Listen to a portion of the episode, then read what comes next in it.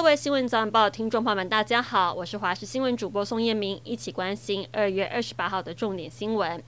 今天是二二八连假最后一天，不少民众趁着收假前出游。高公局提醒，今天呢是以北上车辆较多，预计交通量会达到一百零九百万车公里。尤其国五北向的雪隧路段，截至上午九点，通过量达到了一万三千两百五十辆次，较去年同期增加百分之二十二。建议民众呢上路之前查询路况，选择离峰时段或是替代道路，避开车潮。为了抢生意，黑帮分子居然撂人来砸店。自称是天道盟不倒会巴黎部分会长的黄姓男子，在台北港经营人力派遣生意。他为了要垄断市场，居然多次叫嚣小弟砸店，恐吓其他同行，甚至连桃园的饮料生意都要插手，手段凶残。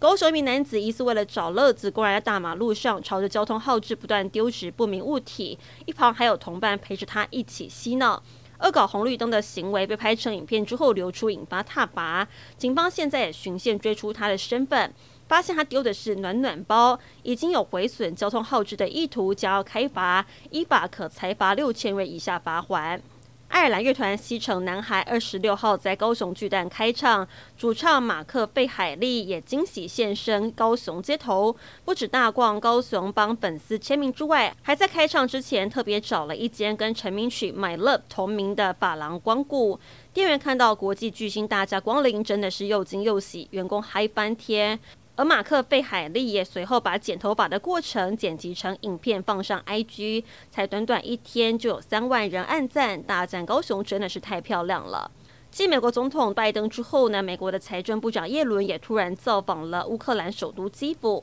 耶伦提到，美国经援乌克兰十二亿美金，主要是支持乌克兰政府继续运作，同时营造有利的环境，让乌克兰企业能够重新扎根。耶伦也强调，唯有有效运作的政府，才能长长久久地指引前线作战。看来，美国已经在为战争后期，甚至是战后安排做打算。土耳其在二月六号发生了百年强震，造成五万多人丧生，至今余震不断。当地时间二十七号中午，一场规模五点六的浅层地震又震垮了二十九栋的建筑，造成一个人丧生，一百一十个人受伤。土耳其政府如今想办法要让重灾区的灾民移往货柜屋跟组合屋，以策安全。另外，土耳其民众特别募集了大批的毛茸茸填充玩具送往灾区，安抚灾区儿童的心理创伤。今天冷空气持续减弱，风向转为偏东到东南风，天气会更进一步回暖。白天各地高温普遍都可以来到二十四到二十六度，南部境内陆山区的地方更有机会更高。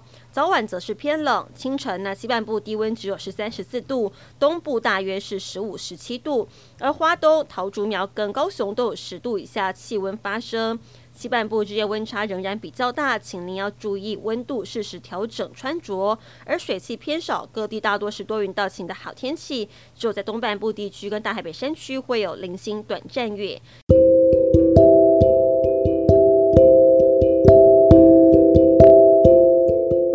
以上新闻非常感谢您的收听，我们再会。